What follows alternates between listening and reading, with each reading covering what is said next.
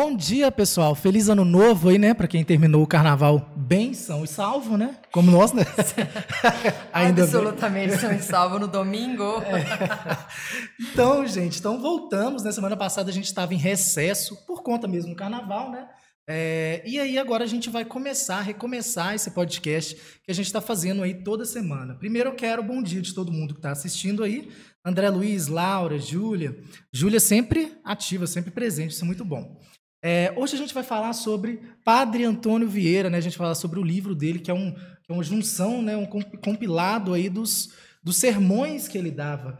Laís, o que, que a gente pode esperar de um padre do século XVII falando sobre literatura? O que, que a gente.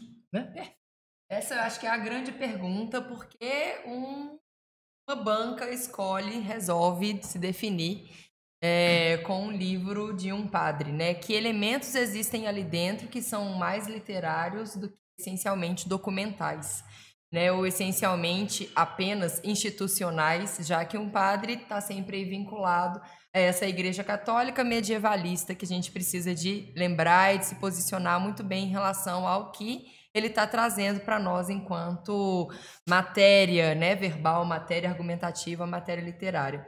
E, em certa medida, o que o Vieira traz para nós é uma série de imagens muito bem construídas, atreladas a essa perfeita, sofisticadíssima retórica que é o que esse cara faz, assim, né? Uhum. Então, a gente tem aí o ponto de vista de alguém que fala via igreja, né, que fala via pensamento cristão, e um pensamento cristão que vem com a contra-reforma, então não é só um cristianismo puro e simples, né? Vamos deixar isso é, bem claro, e daqui a pouco a gente já entra um pouco nesse contexto histórico para pontuar melhor ainda.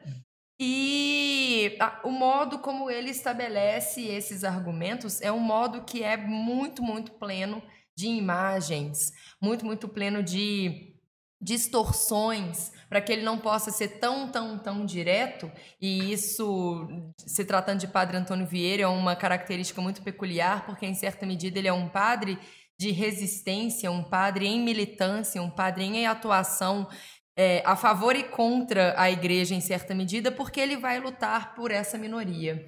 É, eu vi uma coisa, só para ah, te dar um, um, adendo aí, eu vi que ele foi preso pela Inquisição porque ele acreditava na ressurreição de Dom João, né, e profetizou isso lá em Portugal. Aí ele ficou meio preso. Então a gente percebe realmente que ele é um pouco avant-garde, assim, né? Dos padres, talvez seja, ele seja o mais avante mesmo. Né? absolutamente avante, absolutamente vanguardista, absolutamente defensor, assim, de situações. Por exemplo, o próprio Dom João, que você fala assim, cara, como ele é a favor de uma monarquia, assim, o que está acontecendo com esse padre que ele luta também por isso, uhum. mas ao mesmo tempo ele traz aí uma série de discursos que está falando sobre os índios, que está sendo a favor de uma liberdade escravocrata, que está também ah, trazendo aí para nós uma reflexão é, sobre os judeus, né? Então tem esse semitismo que aparece aí é, também no, no Padre Antônio Vieira e que a gente percebe assim, ele está lutando por uma causa daqueles que foram oprimidos. Uhum né? E ele trabalha isso fazendo uma diversidade de intertextualidades também. Então, não só no plano das imagens que ele consegue elaborar, e aí ele vem com muita metáfora, com muita metonímia, paradoxos assim de A a Z, praticamente, do início ao fim, a gente percebe ele trabalhando com essa lógica paradoxal, porque ela é a forma como o ser humano entende muito facilmente, né? Pelas oposições, a gente entende aquilo que a gente é, e pelas oposições ele trabalha a alteridade né? Então ele trabalha o discurso do outro, lembrando que ele está falando ali para uma população pouco esclarecida também. E aí nesse sentido ele precisa de fazer alcançar essas coisas todas, uhum. né? E as intertextualidades aparecem com muita clareza também, já que sendo padre e vindo aí desse medievalismo cristão, ele tem como profissão o estudo, né? Ele tem como profissão esse é, essa aproximação com a teologia, com a filosofia, com vários textos que são de embasamento dessa igreja católica medieval. Então a gente vê muitos recortes bíblicos do Antigo Testamento, muita aproximação com alguns versículos do Novo Testamento, principalmente ali os quatro primeiros evangelhos, uhum. quatro primeiros evangelhos, é, e além de algumas ou, alguns outros recortes, né, que a gente vai entendendo que é o trabalho também com a parábola, que era uma das alternativas ou das estratégias que o Jesus Cristo é, utilizou e que isso vem também é, demarcado na Bíblia para nós.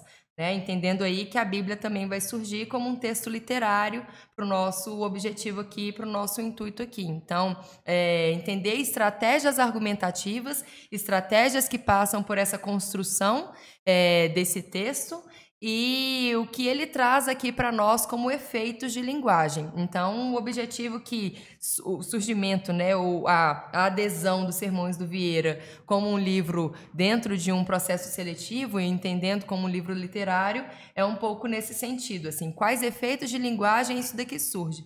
Lembrando que todo sermão ele surge para nós como estratégia textual com a finalidade de educar e de modificar algum tipo de comportamento humano, né? Então ele está sendo dito para a massa, para a assembleia, mas a finalidade dele ali é trabalhar justamente um aprendizado e chegar em uma mudança de comportamento desse provável cristão. É, né? isso é muito bom que você falou, que eu acho que a gente até merece uma, uma ênfase nisso aí. Primeiro, é o público-alvo, né? Quem Sim. é esse interlocutor? São pessoas né, daquela religião que o padre tem mais do que né, autoridade para falar Sim. sobre. E são pessoas que não são tão esclarecidas, não são muito. Não gosto dessa palavra, mas enfim, não são cultas no sentido de não, não tem um letramento. Então a gente percebe que o padre também era conhecido por trazer uma linguagem mais próxima, e isso é muito importante. Do, do sermão ser, é claro, baseado, a gente tem que entender esse gênero, né? Entre aspas aí, ser baseado é, é, na Bíblia então ele tinha que trazer esses, essas, essas analogias, esses paradoxos, essas metáforas, trazendo a Bíblia para persuadir essa galera. Então a gente percebe, por exemplo, uma maleabilidade de gênero textual também. A gente percebe a presença de tipos diferentes de texto, né? Temos a narrativa, temos a dissertação, porque ele está persuadindo aí uma uhum. galera, né? E tudo isso tem um motivo, que é esse convencimento, né, entre aspas, Sim. que você falou. Então isso é muito importante, porque a gente pegar um livro como esse sem ter esses entendimentos, às vezes a gente uhum. tem um, um baque maior ainda do que a linguagem, né? Totalmente. Porque uma pergunta que eu ia te fazer Logo agora era sobre isso. Qual seria a maior dificuldade do aluno, né? Quando ele pega um livro desse tamanho, com essa linguagem, o que, que você acha que ele mais assusta? Sim, aí vem uma coisinha muito fundamental da gente já colocar como assim, linha de base dessa história toda do Vieira, que é sermão é um gênero oral, isso. né? Então ele parte da, da perspectiva da interlocução, ele faz muitas retomadas e como o objetivo também é, é interceptado pelo convencimento, a gente percebe que o Vieira, que, que, que uma das características do sermão é um pouco essa repetição. E diante dessa repetição, parece que a gente vai ficando meio enfadado assim da coisa. Nossa, ele vai falar isso daqui de novo.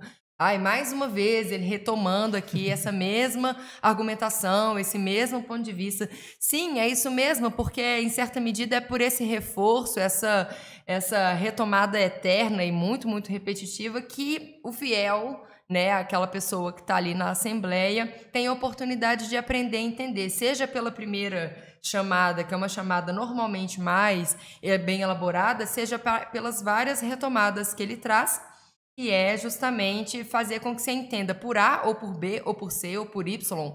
Então é repetir para que em algum dessa, em alguma dessas repetições se alcança se alcance, se atinja é, o aprendizado, o convencimento, a, né, a escuta real desse fiel. Então, isso eu acho que é o primeiro ponto. Uhum. Segundo ponto, a gente precisa de lembrar que esses textos eles são colocados ali meados do século XVII. Uhum. Então, a gente está trabalhando com uma variação linguística muito, muito diferente do que a gente pode chamar de variação linguística popular. Que era então, oral assim, lá, não é oral hoje, é, né? assim, Está muito longe de ter qualquer tipo de jargão, qualquer tipo de, de gíria ou de retomada, assim, alguns tipos de bordãozinho até que a igreja poderia colocar como alicerce básico desse tipo de, de texto ou desse tipo de gênero, uhum. né? Vamos colocar assim também pela textualidade oral que ele representa para nós. Mas é, é, um outro jeito de lidar ali com essa linguagem. Isso significa que é difícil em termos de elaboração para nós, lendo hoje, século XXI, com todos os nossos artifícios de facilitação né, uhum. da língua portuguesa. Então, tem muitos cacuetes digamos assim, que são de um português de Portugal. E a gente está falando de um padre que vai fazer uma imensidão de retomadas de referências, alusões a figuras que talvez a gente não tenha lido, que talvez a gente não conheça. Quem é São Bartolomeu? Uhum. Quem é Santo Ambrósio? O que é que esses caras falaram? No máximo ali a gente pode ter uma assim figurinha de Santo Agostinho por conta do Confissões de Santo Agostinho, uhum. que é algo que a gente está sempre recuperando, porque é uma literatura de testemunho importante.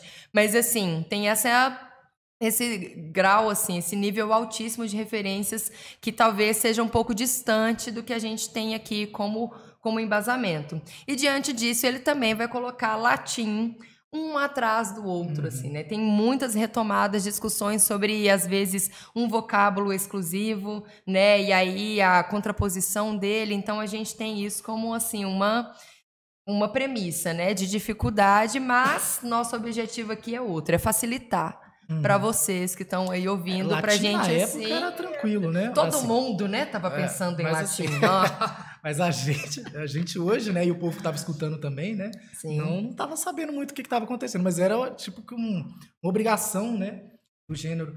E a, a gente estava falando assim sobre é, sobre ele ser, por exemplo, é, anti-escravidão é, é, e ter, né, principalmente essa questão dos índios, né, falando que não aceitava essa escravidão né, é, na, na, na, população indígena. A gente sabe que ele é português, veio para cá, mas ele veio para cá com a missão também meio de evangelizar esses índios, né? Aí eu queria te fazer uma pergunta assim que talvez seja é uma filosofia que eu sempre mantenho na minha cabeça. Talvez eu, eu não sei, é mais uma opinião mesmo que eu quero sua para mim e acho que se eu tenho essa dúvida muita gente também pode ter. Você acha que existe realmente muitos autores que são à frente do tempo deles? Porque, por exemplo, a gente percebe que ele né, tinha um pé aqui e um pé lá. Uhum. É, e, e, isso eu ouvi muito na faculdade, a gente discutindo muito sobre literatura, teoria da literatura, se aquele autor, dentro do contexto histórico dele, se ele estava muito adiante. Porque a gente tem de olhar com o olhar de hoje, né, sobre o conhecimento que a gente tem hoje. Olhando assim, você acha que o padre Antônio Vieira, por ser padre, século XVII, ele era um homem à frente do tempo? Sem dúvida alguma, assim. Ele era um prodígio, né? O próprio Pessoa vai chamá-lo de imperador da língua portuguesa, né? Assim, o mago das palavras, assim. Então, é, ele não só começa toda a sua saga de estudos e seu desenvolvimento muito, muito precocemente, assim. 16 anos ele já era um iniciado nas letras, assim, né? Então, o iniciado significa que não era só um alfabetizado e um leitor qualquer, mas era alguém que já tinha uhum. condições mínimas de discutir, assim, em embate com grandes né, referências dentro da escolástica, né, dentro uhum. da academia, dentro da ideia de, de faculdade que a gente tinha ali. Lembrando que no século XVII isso já estava muito bem postulado na Europa, né, uhum. gente? Só vai chegar para nós um pouco mais tardiamente, mas no século XVII a gente já tem, assim, universidade, essa ideia de escolástica para todo mundo, praticamente. E o padre Antônio Vieira está ali dentro, sendo, assim, é, já uma figura de embate. Né? Então ele vem para o Brasil é, já um, um pouco um adultinho, assim, vem trabalhar, vem via Companhia de Jesus, uhum. né? E aí é importante a gente marcar isso, que ele vem é, no momento da contrarreforma. Então, o que ele vem fazer aqui é dar veemência para todo o discurso da Igreja Católica, já que a gente precisa de pensar que Martinho Lutero estava lá com a reforma luterana e um dos pontos que a reforma luterana traz é a tradução da Bíblia e a autonomia do cristão dentro da leitura deste livro, que é o livro que alicerça todo o cristianismo, uhum. né? E diante disso, o que é que a gente tem dentro da Contra-Reforma? Não, vamos fazer o oposto. Vamos colocar de novo a figura centralizada, que é quem revela e quem define e quem direciona o comportamento do fiel ou seja, a retirada da autonomia. Então, assim, o que Vieira vem fazer, no fim das contas, que é, é reiterar essa não autonomia do cristão, é, é, é, é, incrível, porque ele faz exatamente o movimento oposto. Ele olha para o cristão e diz: agora você, como cristão, e diante desse contexto todo, precisa de olhar para o seu semelhante. E o seu semelhante aqui é totalmente diverso, diferente de você, porque o semelhante que o Vieira está dizendo, está conversando, é o semelhante branco, uhum. né? E o semelhante que ele está dizendo que é preciso olhar é o semelhante índio, é o semelhante negro, é o semelhante judeu, é o semelhante pardo, é o semelhante que já é aí fruto de uma miscigenação completa dentro de um país que está em estado de opressão do menor e do outro em tempo integral. Então, assim, o que ele faz, quando ele, inclusive, é, é preso e inquisição e volta para Portugal, é, ele retorna ao Brasil com dois sermões que são sermões primordiais, que é o sermão de Santo Antônio aos Peixes e o sermão da Sexagésima. Sendo que o de Santo Antônio aos Peixes é um sermão direcionado para os povos maranhenses, né, de alto escalão, em relação à opressão indígena. Então, é um sermão que surge aí para nós com um discurso de para quem se diz e sobre o que está sendo dito, né? Então, como lidar com isso? É um cara que estava pensando todo o tempo para além daquele discurso pré-programado dessa igreja contra-reformista. Né? Então a gente precisa de olhar para o Vieira como um além-padre, né? em certa medida, como, além, como alguém que entendeu efetivamente um princípio do humanismo né? E que está colocando ali esse homem como centro, mas esse homem já pulverizado, já pluralizado, porque ele vem falar para esse Brasil, uhum. né? Então não tem, se ele olha, se ele se humaniza efetivamente diante do que era esse Brasil para o qual para o qual ele estava falando, ele percebe que não dá mais para falar só para esse homem branco. Né? Então é preciso legislar, dinamizar é, esse discurso. Então, os sermões ficam muito mais bonitos, né? Uhum. Porque você começa a entender que ele está falando ainda para a gente, né? Ainda com questões que nós vivemos atualmente, né? uhum. né? Então, Vamos, vamos dar um corre verdadeiramente na história que esse homem traz aí para nós, né? Porque ele faz isso com uma elaboração muito efetiva também em termos de descomplicar. E aí esse é o último ponto. O sermão é uma estratégia lógica de estrutura argumentativa, né? Então a gente precisa, mesmo eu que não curto nada de leitura, não vou ler esse cara em momento algum, percebo que o jeito como ele estrutura todo o pensamento é um jeito muito lógico, é um princípio de A mais B igual a isso, né? E como esse B se comporta em oposição, em reiteração, né? Então isso é legal da gente perceber porque por mais que tenha alguma dificuldade vocabular ou intertextual, é uma obra que traz para nós aí uma possibilidade de uma leitura fluida em certa medida, né? Se a gente retira esses dois elementos, tem uma fluidez ali pelo princípio lógico de argumentação que ele trabalha. É, isso é muito importante. Aí eu queria só agora antes da gente partir eu separei aqui um trecho, acho que você separou alguns também, para a gente falar sobre alguns dos sermões né, que tem aí é, no livro. Eu queria reiterar assim, uma coisa muito importante, que é sobre esse movimento literário né, esse, esse, que, o, que o padre Antônio Vieira está. Ele está ali no século XVII, no Barroco. Né? É, inclusive, alunos do quadro, a gente tem lá, tá, no módulo 3, uma aula completa de Barroco, temos listas de exercícios do jeito que caem lá no, no vestibular, tá? Lembrando que aqui é mais uma aula temática, né? Que a gente tem essa, essa é, um bate-papo mesmo, né? A gente está aprendendo, claro, mas é mais tranquilozinho. Isso não tira necessidade de vocês irem lá e estudarem estrutura, período, quais são outros atores, autores, né, e tudo mais. Então, Laís, eu queria que você falasse um pouquinho mais sobre o que era o barroco, né, é, claro, né, resumidamente assim, e como que o Padre Antônio Vieira se coloca dentro desse movimento literário? O que, que ele tem de congruência? O que, que ele tem de, de diferente? É uma pergunta. Tá bom. Ah, tá. Voltamos, gente. Bateria, aqueceu. Carnaval, né? Acabou, tá, tá, a câmera tá voltando também, enfim, é a vida. Tá lenta. É, mas voltando à pergunta, então, é, o barroco, né? O que, que o padre Antônio Vieira tem em consonância e o que, que ele tem em dissonância com o que eu falei? Consonância e dissonância, tá certo. É, com esse movimento literário, Lais. Sim, bom demais. Então, Barroco, né? Essa escola maravilhosa é uma das que mais se aproximam, né, de nós humanos, é, justamente porque ela traz as nossas divergências, né, é um movimento que parte aí é, de algo que acontece, que é a necessidade do a, a necessidade não, né, mas a construção de um segundo discurso sobre Deus que é esse discurso que vem com Martinho Lutero. Uhum. Então a gente precisa de estar atento que o movimento do barroco ele vem a partir disso né, a partir dessa movimentação de especulação humana mesmo sobre essa configuração que sempre houve e nunca foi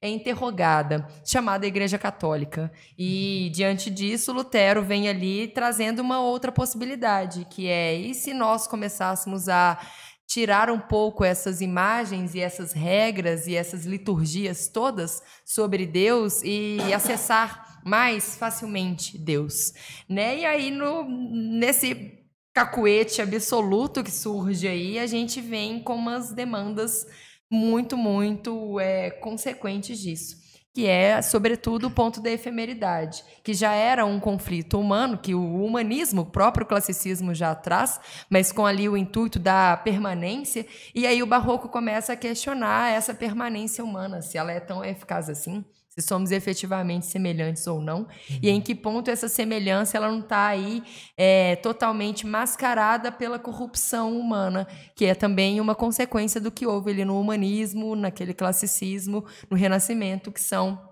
é, os movimentos logo, logo anteriores ao, ao Barroco.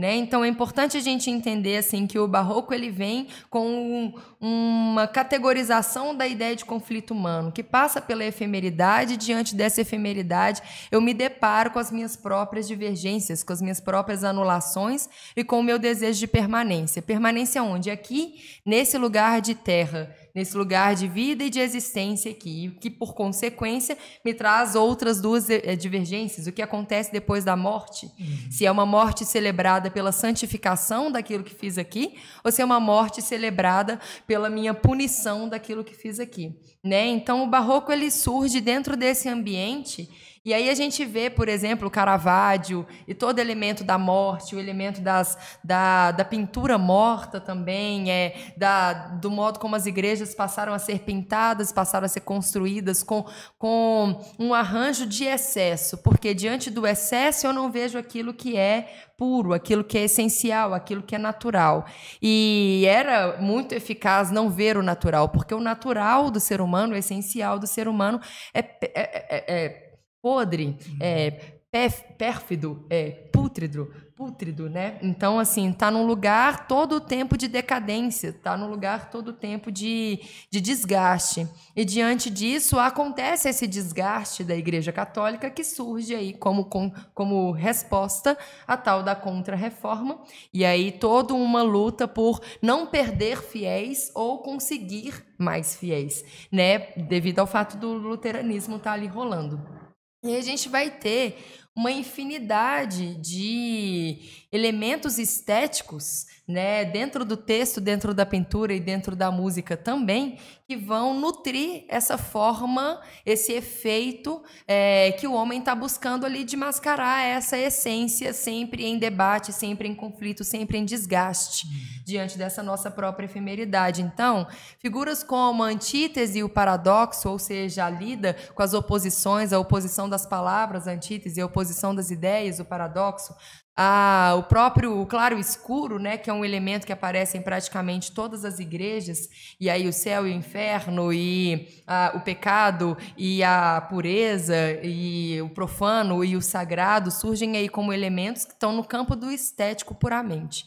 E aí a gente vai ter algo que está um pouquinho mais embaixo, né, o, quando a gente vai percebendo que a história afunda de verdade, que é o, o ponto mais argumentativo do barroco. E é nele que o padre Antônio Vieira está. A gente poderia dizer que algo desse campo estético está muito bem representado pelo Gregório de Matos, que a gente ainda vai falar sobre ele, que é um dos livros que aparecem na lista da FUVEST. Ah, e o Gregório está num campo ainda mais argumentativo.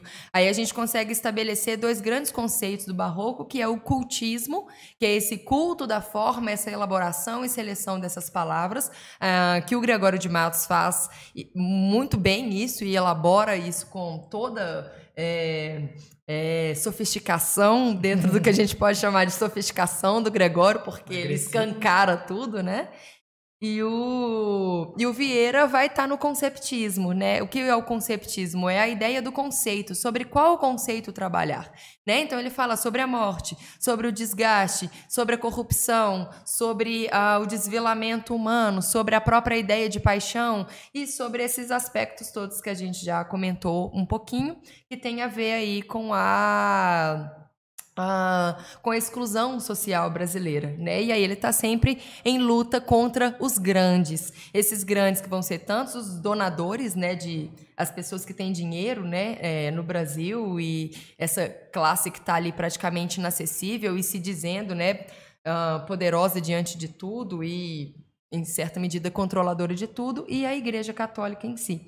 Então, quando ele é acusado de heresia, em certa medida ele está sabendo o que ele está fazendo. Uhum. Né? Ele não é um bobinho, ele não é um, um perdido né, diante daquilo que ele está trazendo como argumentação. E isso tem diretamente a ver tanto com o conceptismo, que é esse elemento fundamental que a gente vê o Vieira, quanto com algumas outras figuras que surgem aí para alicerçar esse tipo textual, uh, que é a ironia, ou seja, uma distorção necessária para que aquilo não seja dito para os grandes, né? Porque os grandes não entendem nunca, né? Então ele já usa de uma ironia para ainda, ah, em certa medida, minimizar o efeito daquilo que ele poderia estar tá dizendo de assim apontar o dedo mesmo na frente desses grandes. A metáfora e a metonímia, que vão aparecer aí como grandes, grandes efeitos, porque ele trabalha quase todo o tempo com alegoria que, que isso significa? Que é melhor eu mascarar e eu dizer aqui de outras várias formas do que essencialmente eu dizer: olha, seu tapado, seu burro, seu corrupto, seu idiota, não se deve fazer isso. Então ele retira aquele efeito dos grandes mandamentos e da liturgia da Igreja Católica e trabalha com o maquiamento disso. E aí, diante disso, a gente tem efeitos maravilhosos, que é o que acontece, por exemplo, no sermão do Santo Antônio aos Peixes, que ele trabalha com a ideia de peixes como a ideia de minoria. Uh, social é, em contraposição aos grandes peixes que seriam esses grandes governadores, corruptos, controladores, pessoas que têm posse, efetivamente falando aqui no Brasil. Então, legal para pontuar que essas marcas vão surgir aí praticamente em todo o texto juntamente um pouco da antítese, do paradoxo, que nunca vai ser abandonado por nenhum dos dois grandes autores no Brasil, que é o Gregório e que é o Vieira. Perfeito. Ó, gente, isso aí foi tudo muito interessante. Dá até um Nutella, dá para recortar esse vídeo aí e fazer a, a, diferença de cultismo, conceptismo, Sim. Gregório, Padre Antônio Vieira, porque isso aí talvez seja uma das principais coisas que caem, né? E principalmente é, de peguinhas, né? De, de, de diferenças entre, entre as, o barroco, porque o barroco foi muito grande. Laís, a gente tem algumas dúvidas aqui temos o Yuri, que perguntou assim: qual foi o principal objetivo do Padre Antônio ao escrever esses sermões? Uhum. É, primeiro, o fundamento do registro. Né? A gente está trabalhando aqui com um momento em que, quanto mais a igreja pudesse registrar aquilo que estava sendo dito, estava sendo propagado, estava sendo é, colocado, mais a gente conseguiria substancializar é, os feitos da igreja. E a gente pode até recuperar um pouquinho que a carta de Perovage caminha e tudo que está acontecendo ali naquilo que a gente chama de literatura de informação e literatura de catequese, no século XVI, assim que os portugueses chegam aqui, é fomentado pela igreja junto com essa ideia de Estado que a gente tem ali em surgimento. É, então é preciso documentar. E o segundo ponto, quando a gente chega no barroco, é a contrarreforma, ela é um movimento de documentação. Eu preciso de dizer que algo aqui está sendo fornecido a favor dessa Igreja Católica e por ela sendo feito precisa de registro, porque é o documento que diz desse poder incrível dessa instituição naquele momento ali da Idade Média. Então, o primeiro ponto é a documentação. Segundo, embora seja um gênero oral, ah, ele, enquanto padre, enquanto teólogo e enquanto filósofo também, é parte do princípio de que, para a organização daquilo que vai ser dito a uma assembleia, a alguém, a essa interlocução, é, eu preciso de organizar. É um texto essencialmente lógico e o um texto essencialmente argumentativo. Então, diante desse princípio retórico, essa organização pela escrita, ela é um fomentador do modo como esse público, como esse padre pode seguir esse passo, né, ali para aquele para aquele público que ele vai falar. Lembrando que nesse sentido ele está falando para um público que não é um público letrado, então até o jeito como ele vai alcançar isso também precisa dessa mínima organização textual. Então assim, uma finalidade que é a documental pela Igreja Católica e do próprio tipo de texto que a gente está falando, né, que vem de uma categoria oral, mas que passa por uma organização que acontece ali via texto. Então ele escrevia tudo antes? Sim.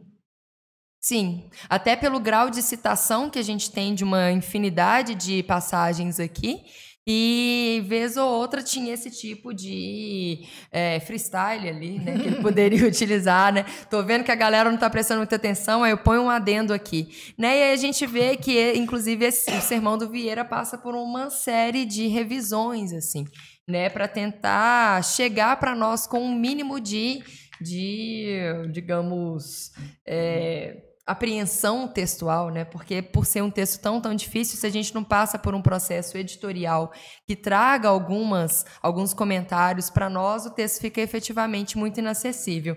Eu tô com a edição da Penguin, uh, que vem pela companhia. Linda essa edição. E aí, lindaça.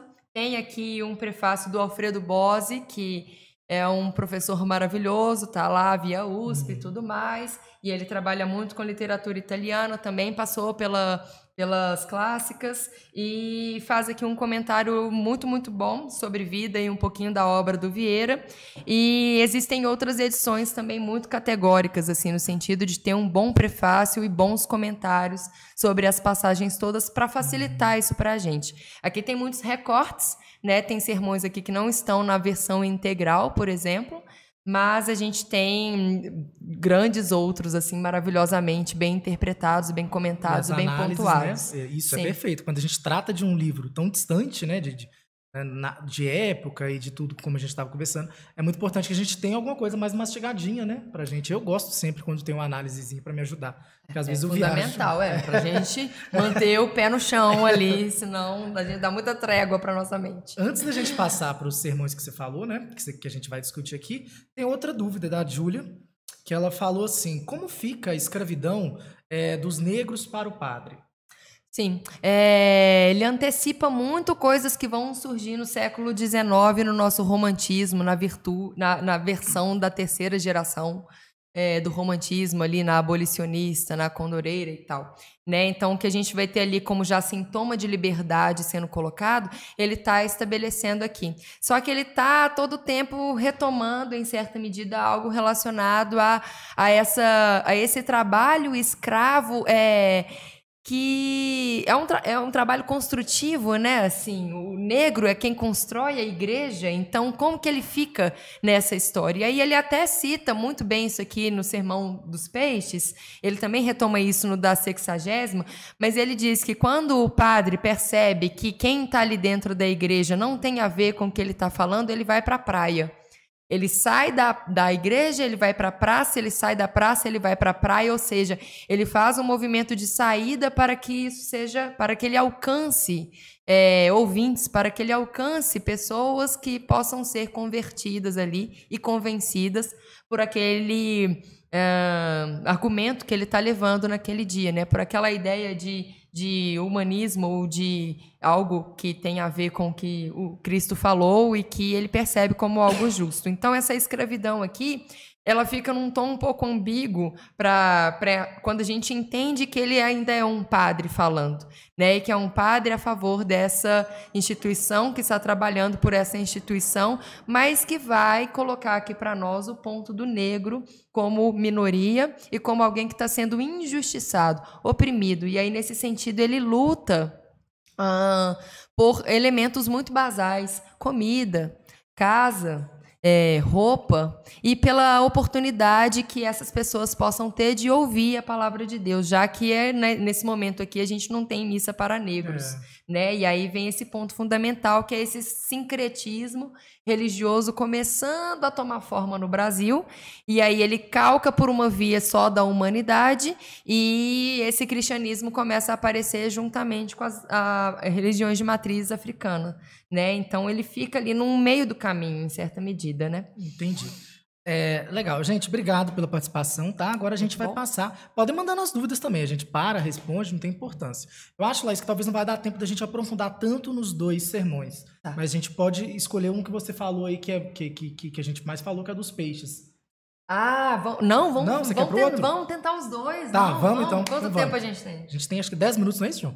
Dez minutos? Dez tá, minutos. dá pra falar meia boca de cada. Perfeito. Sim, que aí pelo menos os meninos. Porque o, o da sexagésima é um sermão que qualquer lugar que vocês coloquem, isso vai estar sendo discutido.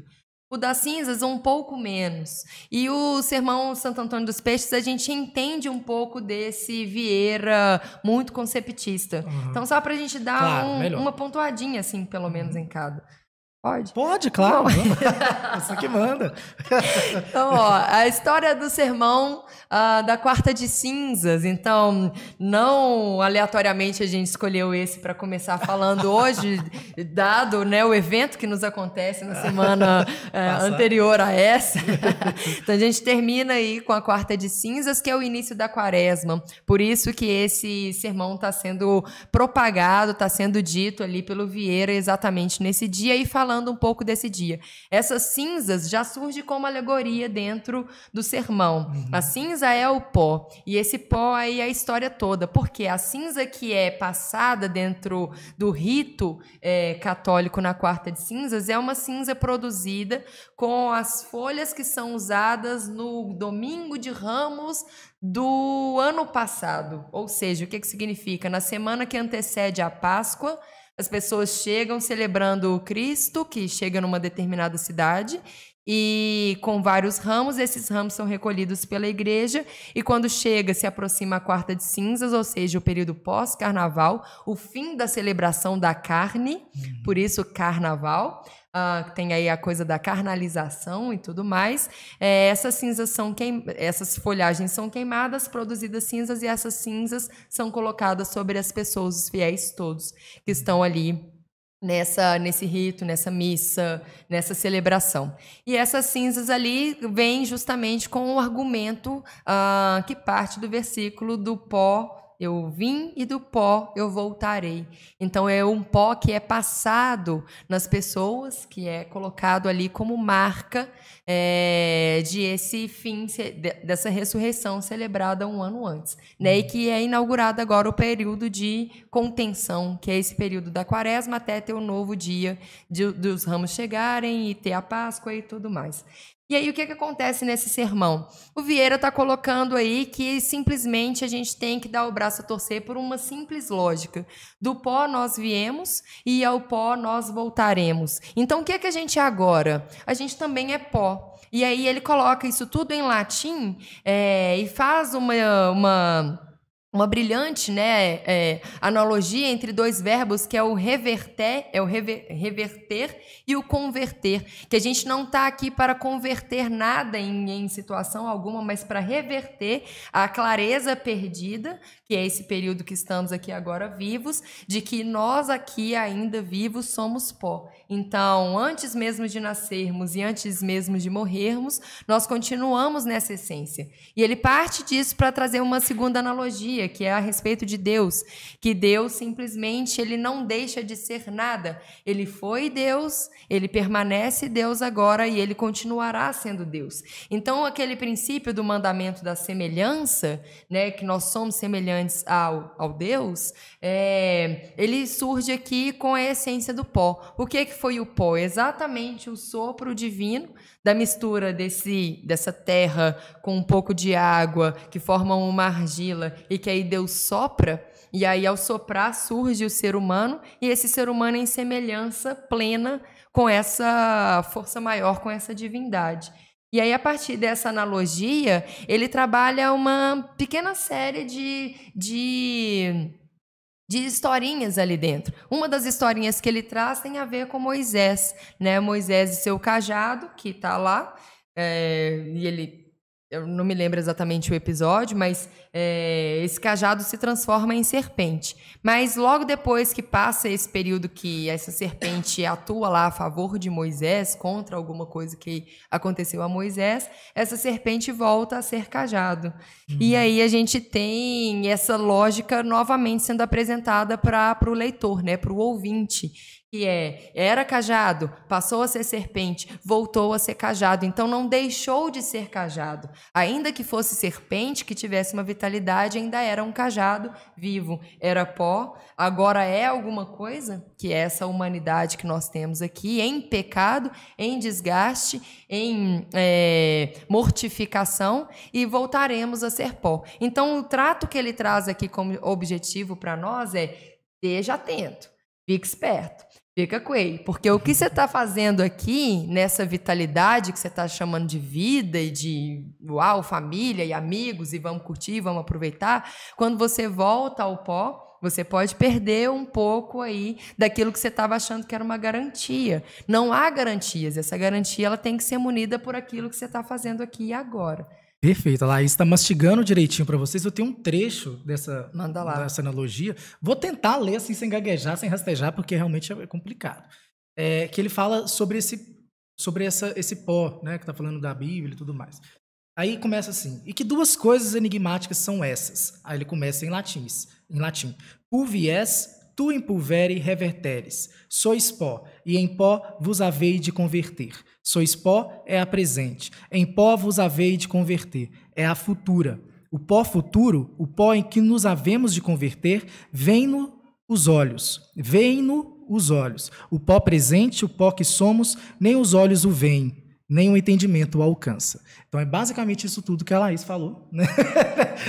nesse trecho aí, bem complicado mesmo, gente. É uma, é uma, literatura distante da gente, mas é basicamente isso. Mas o legal, é só como dica, inclusive diante disso que você falou, Balt, que eu acho maravilhoso, é ler o sermão com um clubinho de amigos, assim, tipo mais dois coleguinhas, que aí vai e volta nos trechinhos, que aí dá para questionar, que aí dá para tipo, velho, você concorda com isso daqui que ele tá falando? Ou não entendi essa parte, vamos voltar nesse trechinho aqui, porque é um texto de ir e vir, é cíclico, é. né? Que é uma característica barroca também, que é fazer aquela espiralzinha dentro da coisa toda que parece que a gente está meio perdido ali, mas no fundo é muito simples o princípio que ele está dizendo ali para nós.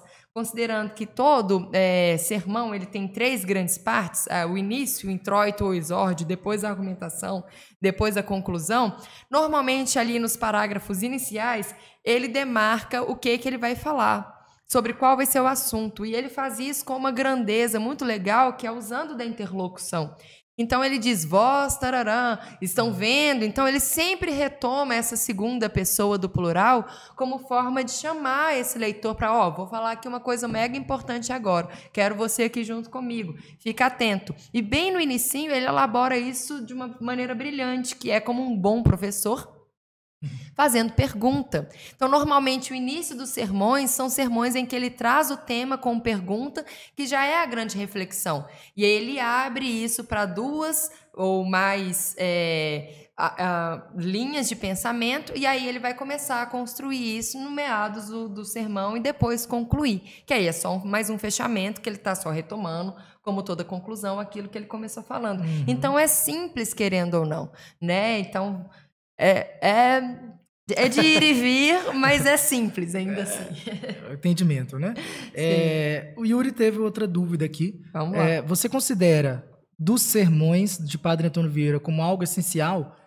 A leitura dos sermões do Padre Antônio Vieira como algo essencial para quem quer aprender a argumentar melhor? Que pergunta, muito boa. É, não diria que é essencial, diria que é alegórico. como o próprio Vieira faria, assim. É, é um modo que a gente tem dentro de uma possibilidade de leitura, como vamos ver como que esse cara faz. Qual é essa outra forma de argumentar aqui? Porque ele usa essencialmente de algo que talvez nós, fazendo redação, com a finalidade que a gente tem na redação, é, seja aqui muito para mais, né? Muito para além daquilo que a gente precisa, porque ele vai construir de uma forma aqui que usa de muitas imagens, que trabalha mesmo a metáfora, que trabalha mesmo a elaboração do argumento através da construção de uma outra coisa. Né? E aí é o que ele faz, por exemplo, no sermão do Santo Antônio dos Peixes, que o peixe aqui, no fim das contas, é simplesmente o opressor e um pouco do oprimido. Ele fala que existem peixes grandes e peixes pequenos. Eu preciso de lidar dentro de uma redação que eu estiver falando um pouco sobre algum aspecto político, algum aspecto social, uh, que eu vou chamar aquelas figuras ali de peixe. Não, eu não precisaria. Mas olha como ele retoma isso, trazendo um pouco de sofisticação, né? Trazendo a possibilidade de que eu possa entender que esse peixe é muitas coisas, né? Inclusive, eu posso ser um desses peixes que ele está aqui punindo, que ele está aqui chamando atenção. E aí, em um outro momento, eu posso perceber que eu também sou esse peixe que ele está colocando aqui como oprimido, que precisa de atenção, que precisa de cuidado. Então, assim, essa ambiguidade, que é algo natural do barroco, de não deixar tudo às claras, eu diria que é um pouquinho difícil para a gente utilizar é, como uma base essencial, assim, como uma, uma alusão imediata. Mas assim, tenho tempo, curto, acho doido o que, que esse cara faz, nossa, vai, vai fundo, assim, não perca tempo, leia um, leia dois, tem trechos que dá para a gente ler ali que são bem curtinhos e já pegar a essência da história e utilizar um pouco como um parâmetro, como uma referência interessante. É, eu acho muito importante também você fazer isso. Tipo, se tiver tempo, você lê e tudo mais. Mas lembre-se que talvez seu vestibular vai cobrar, talvez, né, o padre Antônio Vieira? Se o seu vestibular cobra, você vai ter que ler, então você já aproveita, né? É. Para estudar e tal. Mas realmente é uma tática argumentativa muito boa. E esse esse conto em questão, esse sermão, perdão, esse sermão em questão do, do Santo Antônio dos Peixes, me lembra muito o filme Parasita, que eu assisti Nossa. ultimamente, muito pesado. Mas eu considerei essa analogia dos peixes muito próxima com a analogia que o diretor e roteirista, esqueci o nome porque é muito distante de mim, mas é, sobre essa questão do oprimido e opressor e congruência entre esses dois. E acho muito interessante ver como é, isso pode ser ressignificado em diferentes gêneros textuais, diferentes autores, né? E que não fica velho, né? E que Padre Antônio Vieira, claro, fez de uma maneira muito mais sutil, né? Por causa da época dele. Sim, não, brilhante você ter lembrado do, do Parasitas, Balt, porque assim, ele inclusive menciona dessa forma, assim, né? Ele chama de peixes pegadores. É, o que acontece no Sermão dos Peixes é que ele categoriza o ser humano. E é brilhante o modo como ele faz, porque ele categoriza desde assim, é, humanos que é, nós que precisamos de comer, nós que precisamos de vestir e de fazer xixi e cocô né? Então, assim, na parte mais elementar, até graus elevadíssimos de usura né? e de ambição humana. E um dos pontos que ele coloca é que existem os peixes que ele chama de pegadores. Ele vai ter vários tipos de peixes. Peixes voadores, vai falar do polvo como o peixe que é o mais disfarçado e o mais corrupto de todos, porque ele se esconde onde ele precisa para se dar bem ali naquela história. Ele sempre se safa. Né? E ele vai falar dos voadores como aqueles que não deveriam estar na ambição que estão, e vai falar dos pegadores que são os mais interesseiros, que são os parasitas sociais. Né? E ele diz disso assim, já trazendo para nós uma analogia. Quem são os parasitas sociais da nossa sociedade brasileira aqui no Maranhão no século XVII? Né? Quem são essas figuras que estão aqui usurpando dessa força, escravi, essa força escravocrata é, negra? Quem são esses índios que estão sendo aqui também escravizados? É, quem que oprime essa galera? Né? E ele diz esse sermão totalmente para os poderosos da, da, do Maranhão, de São Luís. É, e a gente entende, olha o trechinho que ele diz assim: Deus também tem os seus pegadores, um destes era Davi. Ou seja, ele já traz aí a referência para um grande nome bíblico que é Davi, o rei Davi, várias esposas, várias tretas, várias coisas. E aí ele diz, uh, que dizia, Mirial tem aderere deu bonum est. Aí tem aqui a citação em latim, e ele vem explicando. Peguem-se outros aos grandes da terra, que eu só me quero pegar a Deus. Ou seja, ele traz a versão do Davi que está entrando em processo de conversão Assim o fez também Santo Antônio, e se não, olhai para o mesmo santo e vede como está pegado com Cristo e Cristo com ele. Verdadeiramente se pode duvidar qual dos dois é ali o pegador, e parece que é Cristo, porque o menor é sempre o que se pega ao maior. E o Senhor fez-se tão pequenino para se pegar a Antônio, mas Antônio também se fez menor para se pegar mais a Deus. Daqui se segue que todos os que se pegam a Deus, que é imortal, seguros estão de morrer como os outros pegadores. Aí é muito legal como que o Vieira faz, porque ao mesmo tempo que ele traz a primeira leitura sobre aquele peixe como algo alegórico negativo, que aí ele está falando dos peixes grandes, aí ele faz a inversão direta no momento seguinte, dizendo: olha, mas o nosso plano, o nosso divisor de águas aqui é a figura de Santo Antônio. Santo Antônio ali celebrado no dia 13 de de junho e que tem toda uma alegoria de simplicidade para a Igreja Católica. E porque ele tinha saber, tinha poder, mas ele não usava desse saber e desse poder a seu favor, mas a favor de todos, a favor dos menores, a favor de quem era necessário.